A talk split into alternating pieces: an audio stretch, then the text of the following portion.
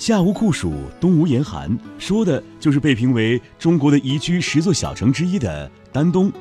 丹东是位于辽宁省的东南部，与朝鲜隔江相望，与韩国啊一衣带水，是中国一万八千公里海岸线的北端起点，也是亚洲唯一一个同时拥有边境口岸、机场、高铁、河港、海港、高速公路的城市，交通极为方便。现在啊，正值去丹东游玩的好时机。气温凉爽，海鲜肥美，可以选择乘船游江一览对岸朝鲜风貌，也可以去漂流玩一玩，刺激和畅快。那接下来要为大家介绍的是鸭绿江断桥和中朝友谊桥，这是最具标志性的景点了。抗美援朝历史的见证，我们乘坐公交车在鸭绿江断桥站下车即到。断桥和友谊桥紧紧地挨着。断桥是日本殖民统治的遗迹，桥身呢是浅蓝色的，寓意着不忘殖民统治和侵略战争，期盼和维护世界和平。上面的成千上万处的弹痕，至今仍清晰可见，是抗美援朝战争的历史见证。人们来到断桥，大多也是体会历史和感受爱国精神的。那么，在这里你一定不会失望的，历史的厚重感在这座桥上仍然可以。触摸得到。断桥附近的码头呢，可以乘坐游船，大约每人六十元，在江中可以看到断桥的全貌，听着船夫的讲解，也另有一番感觉。中朝友谊桥是在鸭绿江上所建的第一座铁路桥，也是横跨中朝两国的国境桥。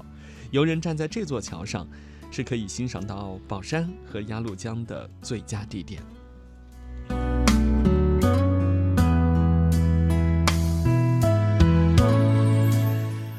刚才我们去了鸭绿江断桥和中朝友谊桥，接下来呢，我们要去的是安东老街。这条街啊，被称为百年老街，中西合璧的建筑带来不一样的视觉体验。自从1876年清政府设立安东县，安东啊，就是丹东从1876年一直到1949年后的名字。这里汇聚了满清、民国殖民时期的独特历史以及各种文明。安东老街就是这段历史的缩影，是一个可以供游人怀旧的观光、享受美食、游旅游、购物等于一体的多功能文化商业街。外街以及内街的商铺借鉴老安东经典建筑元素。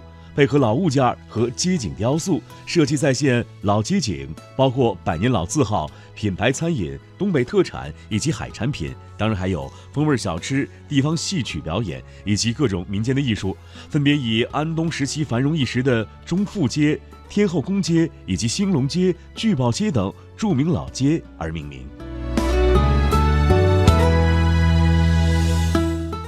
接下来我们要去到的是大陆岛。是真的可以看到梅花鹿的小岛。丹东火车站对面有客运车，二十元一位到黄土坎站下车。大陆岛是我国海岸线北端的第一大岛，形如一只马蹄。西海域与庄河、大连相连，东海域与大东港、丹东的鸭绿江融汇。这里有浪缓沙柔的月亮湾、双珠滩，是中国北部海角最大的两个天然浴场。浴场内的各种水上运动不容错过。来到丹东，历史遗迹随处可见。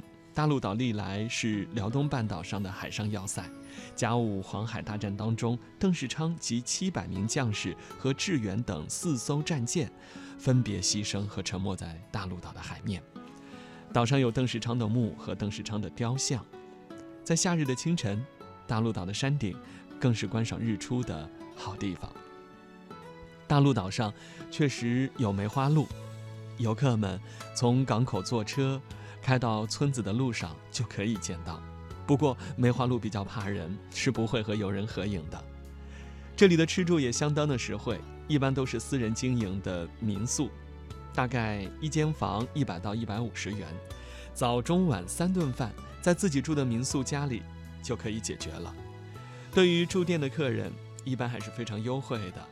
而当地人去买的海鲜也会比游客自己挑选更加的物美价廉。好了，刚才我们给大家介绍了夏无酷暑，冬无严寒的丹东，希望台湾的听众朋友有空的时候去这里感受一下丹东的神奇和美丽吧。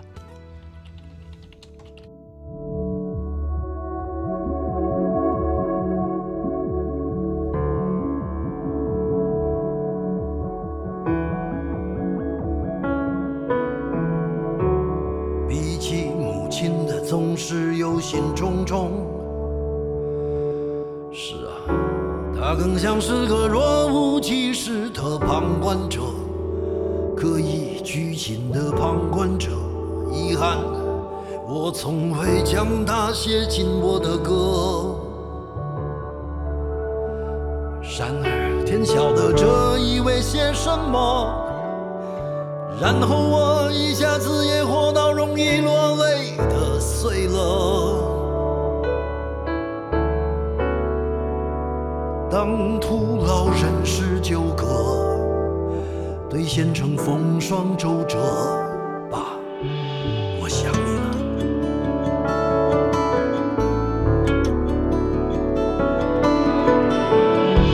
到临老，才想到要反省父子关系。说真的，其实在回答自己敷衍了半生的命题，点点的命题，它在这里将我拽回过去，像个终于灵验的咒语。那些年之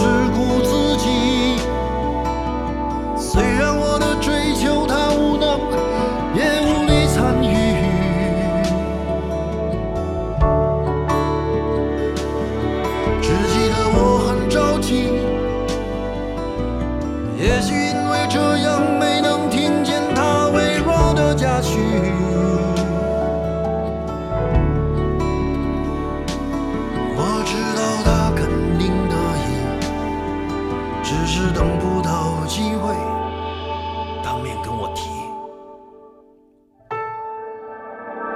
思念其实不是，不是这个歌的主题。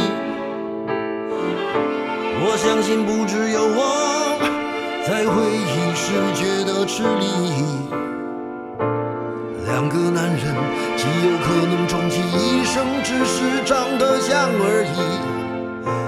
有幸运的成为知己，有不幸的只能是假意。若是你同意，天下父亲多数都平凡的可以，也许你就会舍不得再追根究底。我记得自己，当庸碌无为的人我只顾微微的喘息，甚至没有陪他失去呼吸。一首新写的旧歌，他早该写了，写一个仁慈和逝去的父亲讲和。我早已想不起吹嘘过的风景，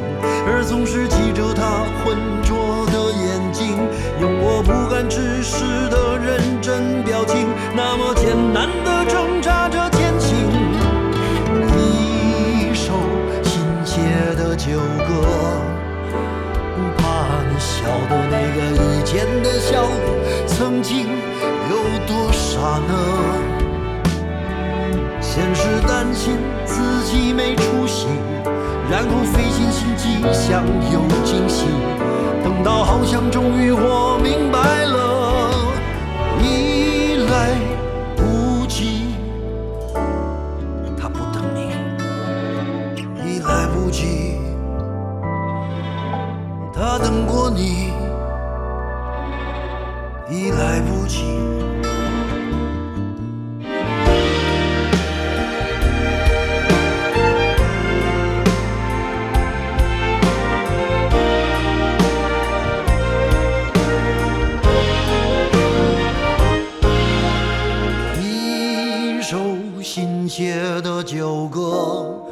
怎么把人心搅得让沧桑的